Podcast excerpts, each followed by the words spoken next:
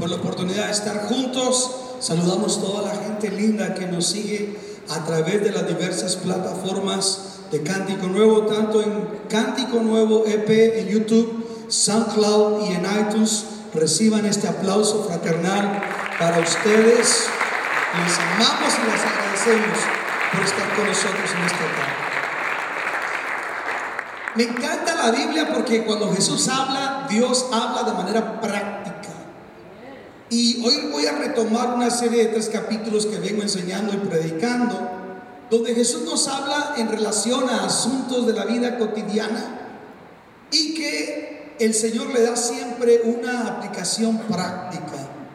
Quisiera, si son tan amables, que fueran conmigo al Evangelio según San Mateo capítulo Mateo capítulo 6, si son tan amables, Mateo 6.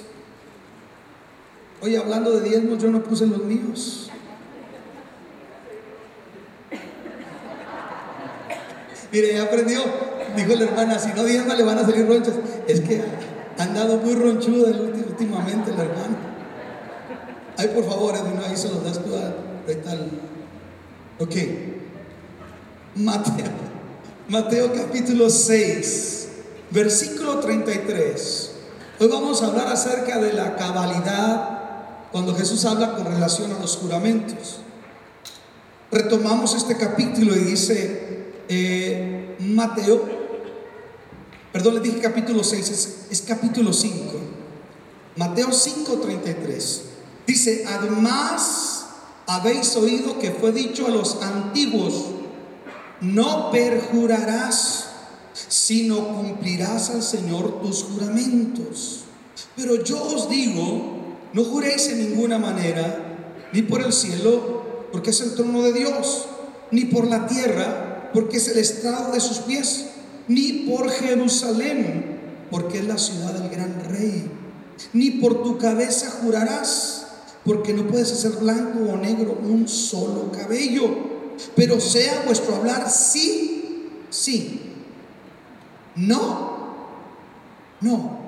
Porque lo que es más de esto, de mal procede. Señor, gracias por tu bendición, por tu presencia, por la oportunidad de estar juntos, el privilegio de compartir tu palabra, pero también la responsabilidad que implica por eso ruego la asistencia, la gracia, la sabiduría, la unción y el poder del Espíritu Santo para poder edificar a tu iglesia, a todo el que nos escucha y cada persona pueda recibir una enseñanza práctica para aplicarla a su vida diaria. Padre, en el nombre de Jesús, te damos gracias y te bendecimos y usted déle un aplauso al Señor y ocupe su lugar.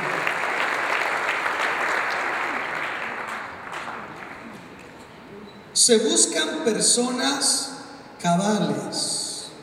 ¿Qué se buscan? Personas cabales. Ese es, ese es el tema. Estos tres capítulos nos hablan mucho de temas prácticos que a su vez reflejan el carácter. Escuche, el carácter de los seguidores de Jesús. Jesús está interesado que la gente que le ama y le sirva a Él se distinga, no solamente por lo que dice creer o dice predicar o cantar, sino por lo que vive, porque hay coherencia entre lo que creemos y lo que vivimos. Eso se llama cabalidad. Voltea al que está a su lado y dígale, se buscan personas cabales.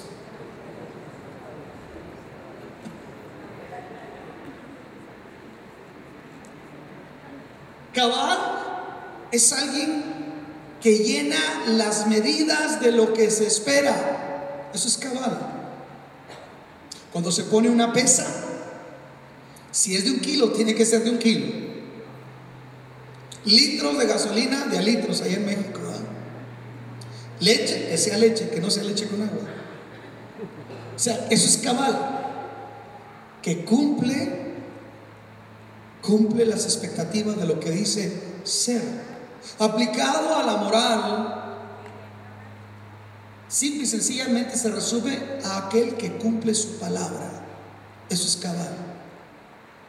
Y Jesús nos enseña, cuando Él confronta a la sociedad hebrea, este asunto de los juramentos tan livianos y cómo se presta la mentira para meterse como verdad.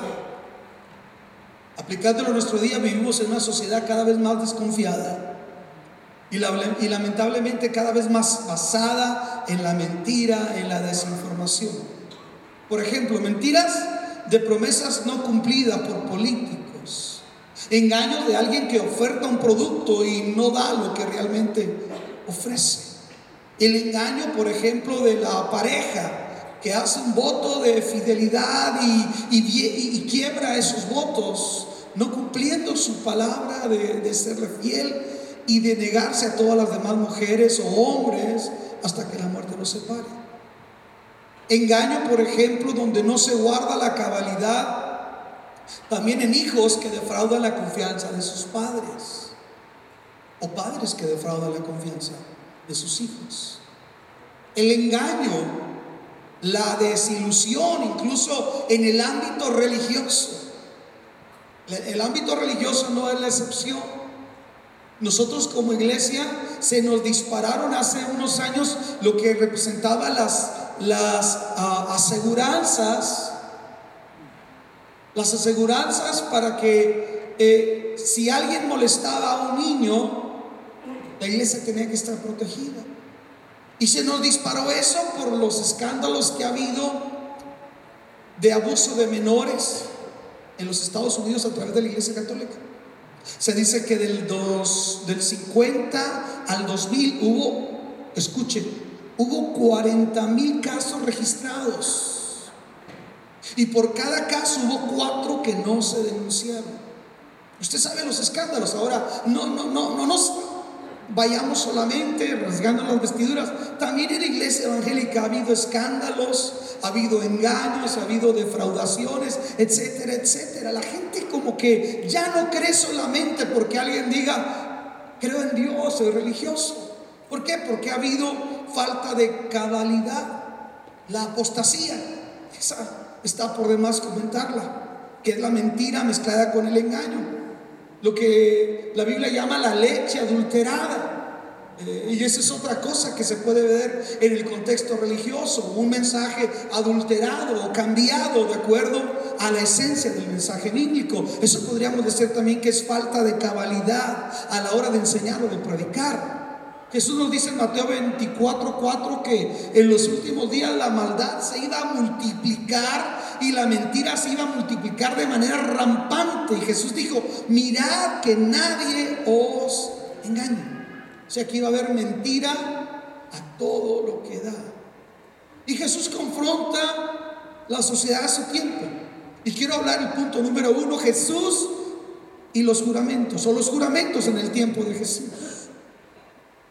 Jesús les dice, también oyeron que se les dijo a sus antepasados, no faltes a tu juramento, sino cumple tus promesas al Señor. Pero yo os digo, no juren en ningún modo, ni por el cielo, porque es el trono de Dios, ni por la tierra, porque es el estrado de sus pies, ni por Jerusalén, porque es la ciudad del gran rey. Tampoco jures por tu cabeza, porque no puedas hacer que ni uno solo de tus cabellos se vuelva blanco o negro.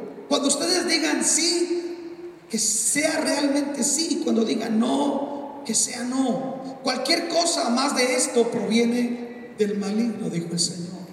La sociedad hebrea enfrentaba una situación muy liviana con respecto a los juramentos y eso los llevaba a tener falta de cabalidad.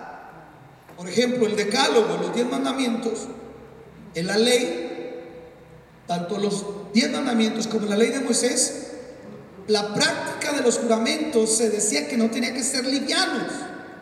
Éxodo, por ejemplo, 27 dice, no tomarás el nombre del Señor tu Dios que en mano, porque el Señor no dará por inocente al que tome su nombre a la ligera.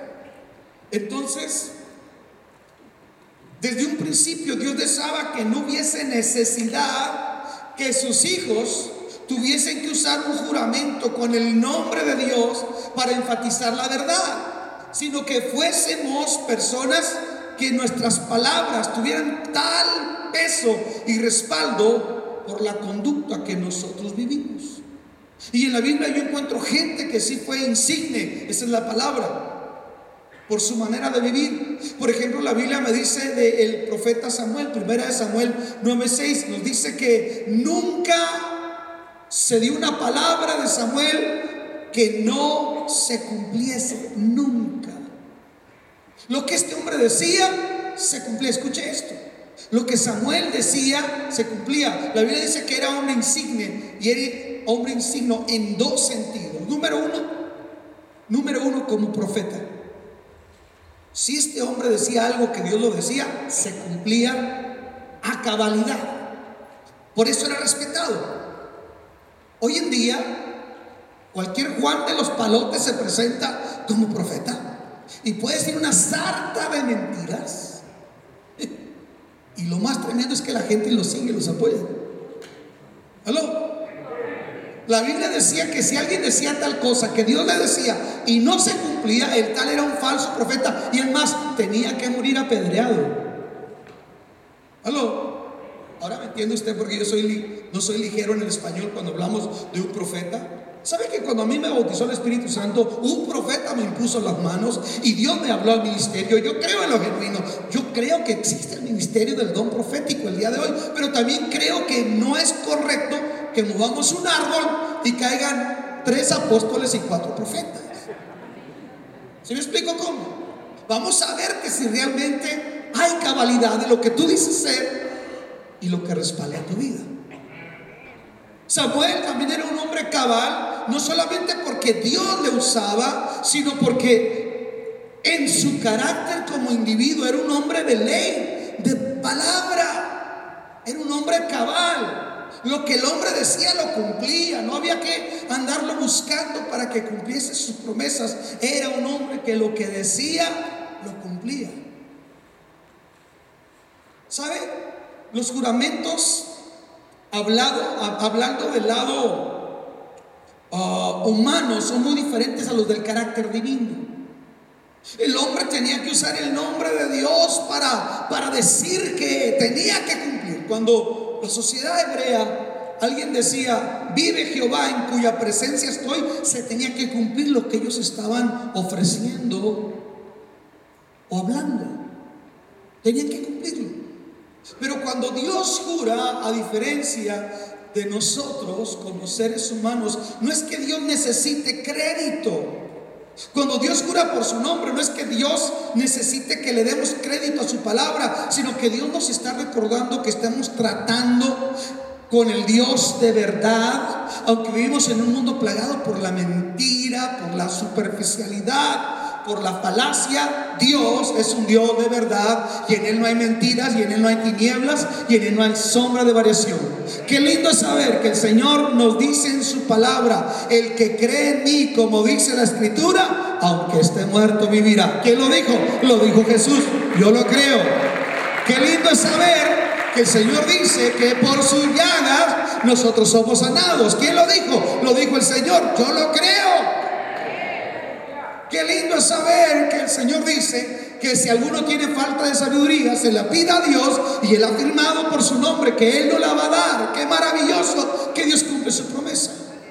Qué maravilloso es saber también que Dios me dice, traigan los diezmos, la ofrenda, la folía, y dice el Señor, y yo voy a hacer que sobreabunde en vosotros y, y que y sea multiplicado y que sean tierra deseable, y voy a reprender el devorador. Alguien diga, y qué maravilloso es saber que Dios lo promete. 28 años, casi 29 años caminando con Jesús y algo que le puedo decir, Él es fiel en lo que promete. Él nunca falla. Ahora, algo que me llama a mí mucho la atención, en Isaías 42, versículos 8 y 9, Dice el profeta, he aquí se cumplieron las cosas primeras y yo anuncio cosas nuevas que salgan a la luz. Dios dice, lo que yo dije que iba a pasar se cumplió. Punto. Oiga, qué, qué, qué bueno es tener como referencia la cabalidad de alguien para decir, ¿qué expectativas tengo yo de esta persona en el futuro? Si hablamos de Dios, escuche, si hablamos de Dios, lo que Dios ha dicho lo ha cumplido, lo ha respaldado. Puedo tener confianza en el Señor. Pero déjeme le digo algo. La cabalidad en el juramento era tan importante en la costumbre hebrea, era tan importante cumplirlo, aún a pesar de que la palabra dada nos causase perjuicio. Lo repito. La cabalidad de los hebreos a la hora de cumplir su palabra era tan importante, era tanta su honorabilidad y la importancia de su carácter que aunque fuera en perjuicio de ellos, ellos lo cumplían.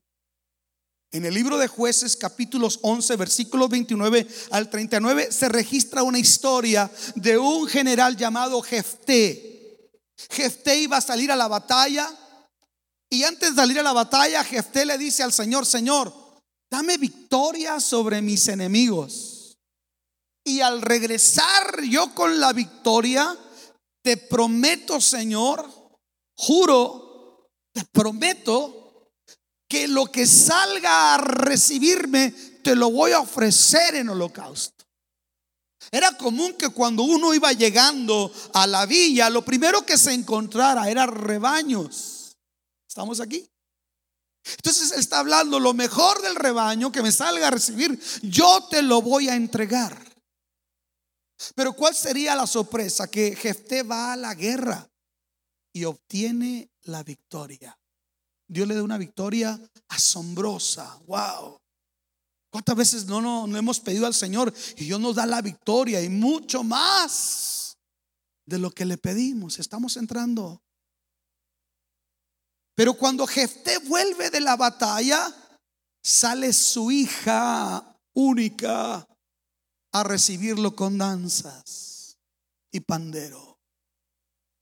Y cuando Jefté viene y que mira a su hija, se acuerda de la promesa que él había dicho a Dios, lo que tú me dieres y me das la victoria, quien salga a recibirme, yo te lo ofrezco a ti. Salió su hija a recibirlo. Hmm. Escuche. Es obvio que Jefté enfrentó un dilema porque iba a ser probada su cabalidad ante Dios y ante sus, subalternos, ante el ejército. Este hombre había empeñado su palabra y ahora había que cumplirla. Pero eso implicaba y representaba un profundo dolor porque su hija había salido a recibirla. Es obvio que Jefté no la iba a ofrecer y sacrificarla literalmente. Pero una manera de ofrecerle su sacrificio a su hija en sacrificio al Señor era que ella se iba a quedar sin casar. Entonces su hija, cuando lo mira, mira a su padre llorando. Papá, ¿por qué lloras si has tenido la victoria, hija mía? Pero es que no sabes que hay victorias que tienen un sabor amargo. Porque yo empeñé mi palabra y le dije al Señor que yo le daba lo que saliera a recibirme y tú has salido a recibirme. La Biblia nos enseña que aquella mujer le dijo, papá, cumple tu palabra al Señor. Solamente permíteme ir con mis amigas y convivir porque sé que mi vida va a cambiar drásticamente. Wow. Cabalidad es obediencia. Yo dije, cabalidad es obediencia. Y Samuel, Samuel le dijo estas palabras al rey Saúl cuando el rey Saúl no cumplió su palabra y se apresuró y tuvo la osadía de ofrecer un sacrificio antes de la batalla porque se estaba desmembrando su ejército y Samuel le había dicho, voy a llegar, ofrecemos el sacrificio y luego sales a la batalla. Pero Saúl tomó atribuciones que no le correspondían. Porque eh, desde el punto de vista militar, Saúl podría decir, es que se me está yendo la gente, está desertando y tú no llegas. Señores, a veces Dios guarda silencio. A veces Dios ah, en nuestra agenda se puede tardar. A veces lo que está pasando aparentemente, Dios no está en control, pero Dios está en control. Saúl come comete un acto arrebatado, una osadía. Y va al altar de Dios y ofrece una víctima en holocausto. Y cuando llega Samuel, le dice, Saúl, ¿qué hiciste? ¿Qué hiciste? ¿Qué arrebato has tenido? Samuel, el pueblo desertaba, etcétera, etcétera. ¿Sabe una cosa? Este hombre salió a la batalla, tuvo la victoria, porque esa es otra cosa. A veces, aunque estamos haciendo las cosas de la forma equivocada, el propósito principal se está cumpliendo. Pero no quiere decir que Dios nos esté aprobando. A veces usted y yo podemos tener victoria y no quiere decir que Dios esté aprobando nuestra conducta. Vuelvo y lo repito. No siempre que usted tenga resultados positivos quiere decir que Dios esté contento con lo que usted y yo estamos haciendo. ¿Sabe?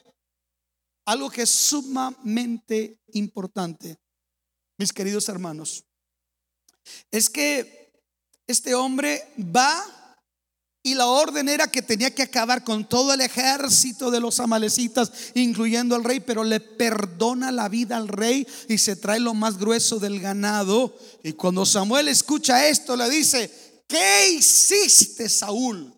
¿Qué hiciste? Número uno, te apresuraste para ofrecer un sacrificio que a ti no te correspondía. Y número dos, no cumpliste a cabalidad con lo que te comprometiste que ibas a hacer. Y Saúl, como buen cristiano del día de hoy, le dijo, Señor, mira, este, no le dijo que el rey de Amalek le pagó dinero para que lo dejara vivir. Le dijo, el pueblo oyó y miró aquel ganado y dijimos, qué desperdicio y lo trajimos para el pueblo y para consagrarlo a Jehová. Y el Señor le dice, no, no, no, no, no, no. No me vengas ahora con que vas a dejar a Dios por Dios. Versión Luis Alba, 1971. Yo encuentro que a veces nosotros dejamos a Dios por Dios. Oye, hermano, estaba comprometido tal día para hacer tal cosa, sí, pero sabe que vino la profeta araña diablos a la ciudad y me fui a verla. Hello. Oiga, usted tenía que estar ujier aquí tal día, pero es que sabe que vino Marcos Witt y yo siento mucho a Dios cuando escucho a Marcos Witt. Hello. Aunque no digan amén, digan ouch. Porque al final del día estoy trayendo esto para ofrecerlo a mi Dios. Fíjate, Samuel, fíjate, fíjate, fíjate. Dios sabe, hermano, y conoce mi corazón que lo hice de todo corazón. ¿Sabe qué le dice el profeta? ¿Sabe qué hace el profeta? ¿A qué te mandó Dios, cabezón? Que acabaras con Amalek. Agarra la espada, el hombre de Dios, y en la presencia de Jehová y de todo el pueblo, dice que destaza con la espada al rey de Amalek. Así se cumple, hijo, las órdenes del reino. Y sabes una cosa, te es quitado el reino, porque al Señor le, le place, le agrada, le ministra mucho más la obediencia que los sacrificios. Obediencia es cabalidad. Wow. ¿Sabe? Por eso la Biblia nos dice que no, nosotros siempre tenemos que entender que Dios nos pedirá la cabalidad, el compromiso, la obediencia por encima del sacrificio. Déjeme le digo una cosa, si algo yo miro en la iglesia es gente talentosa pero sin carácter. Es que a mí Dios me usa, Dios me usa. Dios tiene más prisa que seamos modelos de su carácter en casa que de que sea buen predicador. Es que mi talento, siento mi talento que me quema. Y tu carácter está apagado. Amen. I'm sorry, but excuse me. That's what I'm talking about. Por eso la Biblia nos dice en Eclesiastés capítulo 5, versículo 4 y 6, que no hagamos promesas apresuradas o a la ligera. No haga promesas apresuradas o a la ligera. Dice, cumple lo que prometes. Mejor es que prometas y no que prometas y no cumplas. No dejes que tu boca te haga pecar, ni digas delante del ángel que fue ignorancia, porque harás que se enoje a causa de tu voz y que destruya la obra de tus manos. Wow. Dios aprecia mucho la honorabilidad y la cabalidad de sus siervos, aunque no resulte en perjuicio. Dios lo valora mucho. Mire, un día Herodes, la hija de Herodías, le danzó la danza del vientre. Y Herodes estaba medio alegre. Y le danzó y le gustó tanto. Y se paró medio ebrio Herodes y dijo, me encantó tanto tu performance. Que lo que tú me pidas te voy a dar. Si me pides la mitad del reino, te la voy a dar. Y le dijo la mamá, ya sé que le vamos a pedir. Mira, Herodes y yo estamos en adulterio. Y hay un predicador que ahorita lo tiene preso, pero que nos da mucha lata. Se llama Juan el Bautista. Siempre le está diciendo, no es lícito tener la mujer de tu hermano por esposa. Así es que dile que te traigan una charola de plata la cabeza de Juan el Bautista. Y cuando la niña viene aconsejada por su madre y le dice, pues sí, no, no, no quiero que me dé la mitad del reino, nomás dame la cabeza de Juan el Bautista. Herodes entra en un problema. Porque por un lado sabía que el pueblo tenía a Juan el Bautista por profeta, pero por otro lado había dado su palabra. Wow. Moraleja. No haga promesas cuando está muy contento. No tome decisiones. Aló. Por mucho que le haga la danza del vientre. Ah, malvadas, ¿cuántas hacen la danza del vientre al viejo? No haga porque lo van a espelucar como a Sansón. Tampoco haga decisiones cuando está muy enojado ni muy triste. Hay que hacer decisiones. Cuando vamos a dar la palabra, hay que hacer en un contexto tranquilo, porque después hacemos votos a la ligera y no lo cumplimos. Estamos aquí. Diga conmigo, estamos hablando de cabalidad. Para los que se están conectando apenas, estamos hablando de cabalidad. Escuche, ¿cómo eran los juramentos dentro de la sociedad hebrea? Los hebreos decían, juro por el templo, juro por la ciudad de Jerusalén, juro por mi cabeza. Y ellos lo hacían así porque era un tecnicismo de hacer un juramento y no cumplirlo. Porque solamente no estaban mencionando el nombre de Dios. Pero Jesús les dice, eh, eh, eh, no hagan un juego de palabras. Jerusalén es la ciudad del gran rey.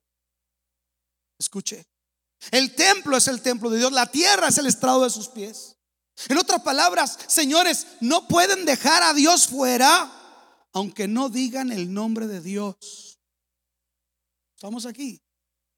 Jesús está confrontando una sociedad malformada entre lo religioso y, ciertas deficiencias del carácter que a nivel cultural se habían asentado. Pero vamos a aplicarlo a nuestro contexto. Cuando nosotros actuamos así?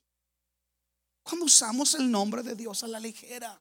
Cuando argumentamos lo divino para justificar lo malo. Y sabemos en el fondo que somos mentirosos. La gran pregunta es, ¿habrá aquí algún mentiroso? No creo. Habrá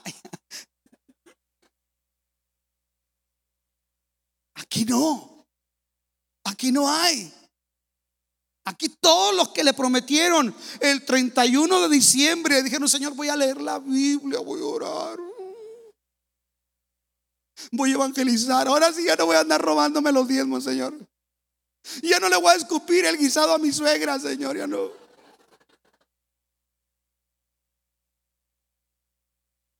Hello. Escuche. Lo que el Señor está diciendo es que no puede haber juramentos a media, les está diciendo a los judíos y nos lo está diciendo a nosotros. Jesús dijo que no podían hacer ambigüedades del lenguaje como arte de evadir los juramentos. No podían hacerlo. No puedo dejar a Dios fuera. Yo he oído gente que me dice, no, no, llámeme la atención de lo que hago allá adentro, acá afuera. Yo soy yo. Ah. O sea que usted cuando entra aquí al parking se pone Christian mode.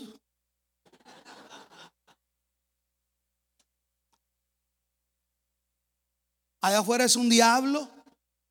Pero aquí adentro, en cuanto entra, Christian mode.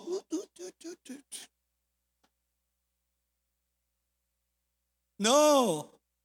En tus negocios se tiene que mirar que eres cristiano. En tu orden de prioridades se tiene que apreciar que tú practicas la piedad. Hello.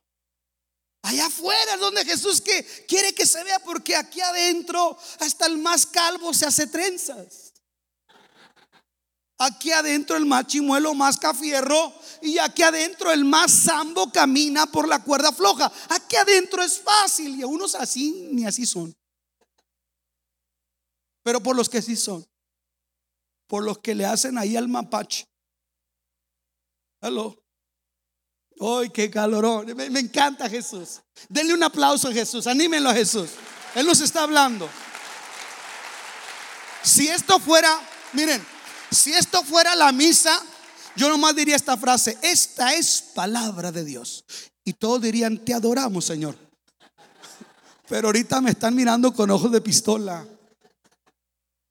Enójese con Dios, no conmigo. El principio que Jesús establece es muy claro. No podemos incluir a Dios solamente en unos casos. Simplemente a Dios no podemos excluirlo de ningún asunto de nuestra vida. Él está presente en todo. Dice la, la tradición hebrea que cuando José, José, porque carácter es lo que somos donde nadie nos ve. ¿Mm? Cuando agarre el Facebook, diga, carácter es lo que soy, lo que veo, donde nadie me ve. Mm. A su nombre. Escuche. Nadie había mirado, estaba José solo. José estaba entre los 30, 33 años. En su mero mole el muchacho, en sus meros jugos. Simpático. Y Mrs. Potifar no estaba de mal ver. Era una mujer que le habían dado una buena inversión. Si Miss Spotify estuviera aquí, ya le hubieran puesto un frente nuevo. Buenas defensas y coraza. Los que tienen oído para oír, oigan. Entonces a esta señora se le antojaba y decía, ¿cuándo me aviento ese mango? Por eso le larga la historia cuando ya se queda sola con él y que ella le dice, mira nomás de lo que te estás perdiendo. ¿Qué pero le pones a este mole, Juan? Y dice la tradición hebrea, no del mole, eso lo puse yo. Dice la tradición hebrea que ella se quitó su manto y tapó uno de los ídolos egipcios y les dijo, mira, apis di orus nos ve, nadie nos ve. Y José le dijo, pero Dios sí nos ve. ¿Sabes qué? No está papá, no está mamá, no está mi hermano mayor Rubén, no está nadie, estamos solos. Todo está presta, la ocasión hace al ladrón. Pero este hombre dijo, yo soy cabal donde nadie me ve. Aló. Dijo una hermana, hermano, estaba orando Y Dios escuchó mi oración. ¿Por qué, hermana? Porque me encontré un monedero, hermano. Traía 300 dólares. Traía ID, hermana, la bolsa. Sí. Entonces, Dios no le está dando eso. Devuélvalo. Pero nadie me vio, pastor. Sí. También nadie te mira cuando haces focha en la declaración de impuestos. A su nombre.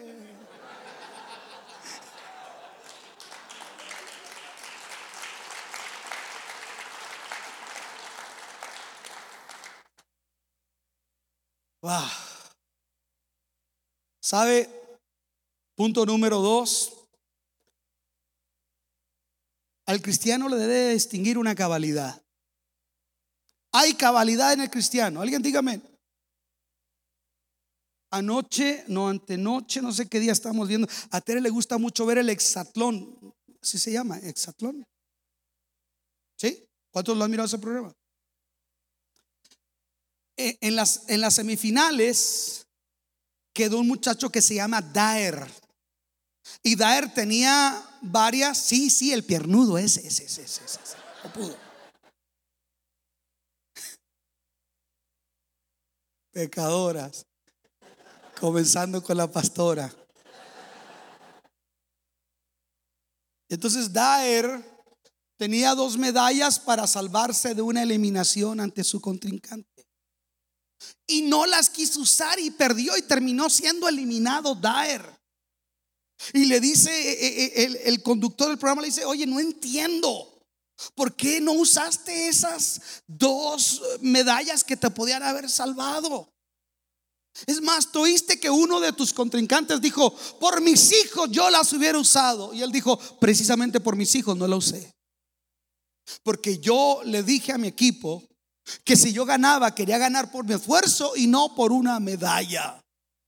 Así es que, ¿qué vas a hacer con estas dos medallas? Me las voy a llevar a mi casa y se las voy a dar una a mi hijo y a mi hija y que recuerden que su papá es un hombre de palabra, aunque las circunstancias no pinten difícil, dice la Biblia, vive el justo en su integridad y sus hijos son llamados bienaventurados después de él.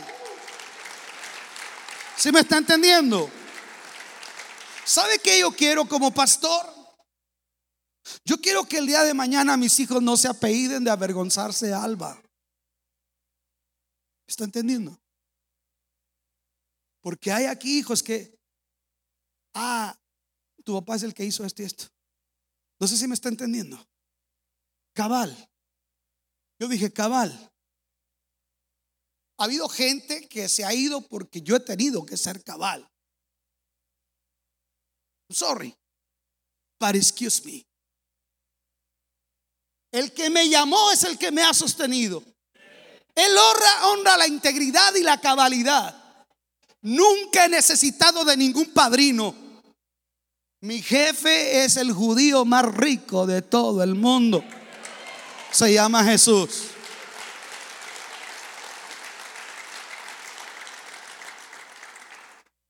Somos llamados nosotros a entender lo siguiente.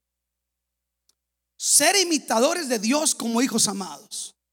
Porque la cabalidad, escuche, nos muestra a ser modelos del carácter de Cristo. La gente no cree. A mí alguien puede venirme y decir, hermano, mire, Dios me usa. usted viera cómo Dios me usa. Dijo un hermano, Dios me usa de tal manera que me doy miedo. Sí. Mire, pastor, yo voy entrando a Walmart. Estoy tan ungido que se me abren las puertas. Los semáforos tres en verde. Me doy miedo.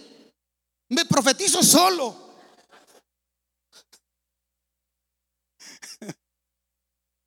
Vamos a ver cómo Dios te usa obedeciendo. Vamos a ver cómo Dios te usa diezmando. Mm. Vamos, a es que les gusta, a veces nos gusta la, todo lo que es emoción y cuento, pero carácter, ahí es donde batallamos.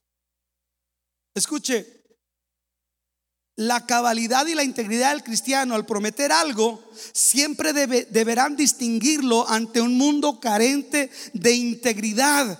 Cuando un cristiano vive en integridad, su palabra siempre será considerada veraz. ¿Sabe cómo llamaban al doctor Billy Graham? En este país, en este país, no hay un solo cardenal, rabino, monje budista que sea tan respetado como el doctor Billy Graham, que este año pasó a la presencia del Señor. ¿Sabe cuál era uno de los nombres que le decían a Billy Graham?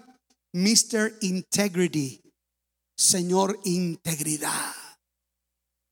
Porque en un determinado momento vinieron y le dijeron, oiga, usted es tan famoso, ha predicado a millones de gente, América entera lo quiere, usted es como el papa de los protestantes. ¿No le gustaría ser senador por el Partido Republicano? Y dijo, no, no, no. ¿Cuánto dura ser senador? Es más, ¿cuánto dura ser presidente? No, yo tengo un llamado. Pero mire, va a ganar tanto. No me interesa. Sea demócrata o sea republicano, el reino de los cielos está por encima de eso. Soy llamado a ser fiel, aunque tal vez no tenga una vida tan holgada como la tuviera un político, pero quiero ir y poner mi, mi, cabeza en la almohada y tener descanso porque no tengo nada de qué avergonzarme.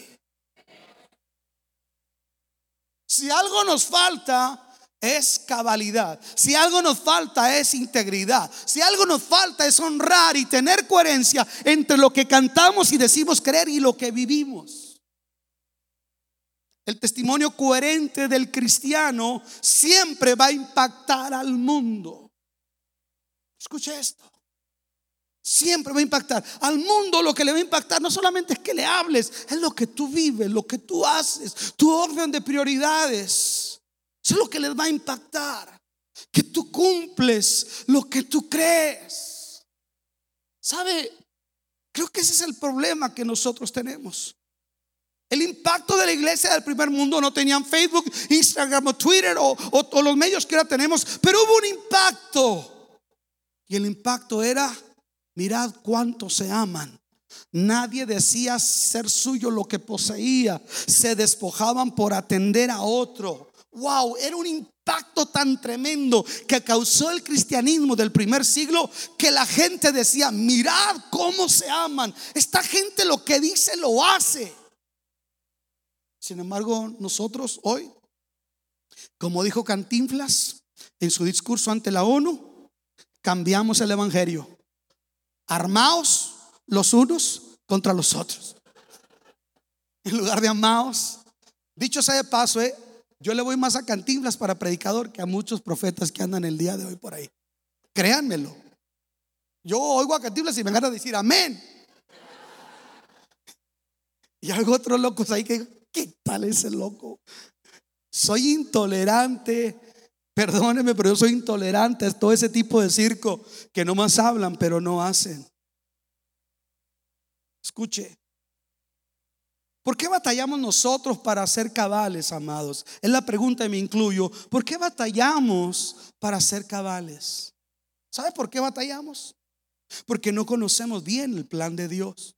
Porque si conociéramos el plan de Dios, seríamos personas de fe, porque sabríamos que con Cristo no vas a la quimera, con Cristo siempre vas a la segura.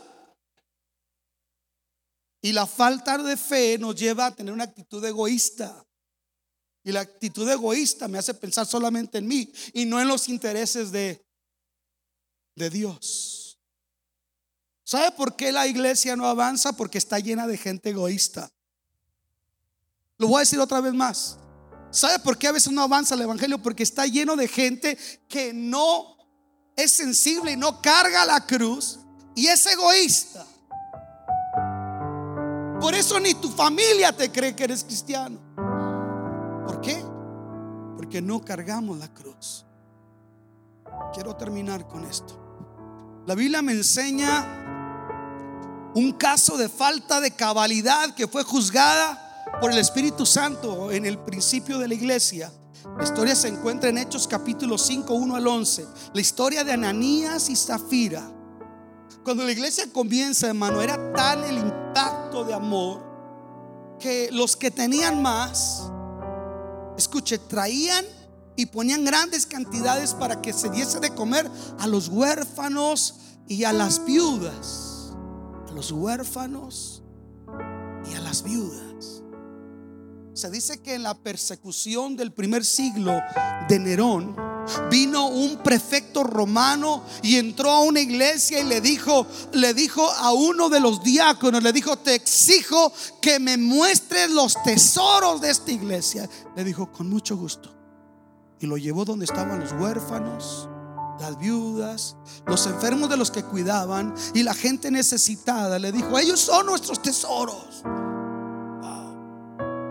Había tal amor. En ese contexto, dice que una pareja llamado Ananías y Zafira les llegó el Incantex. Es que yo tengo que poner eso en un contexto que entiendan, Edwin. O sea, que ellos dijeron, mira, vamos a orar, que se venda esto. Y si se vende, no hombre, tanto se lo damos al Señor. ¿Y qué creen, hermano, que se vendió? Y yo cuando vieron tantas monedas brillantes así tan bonitas,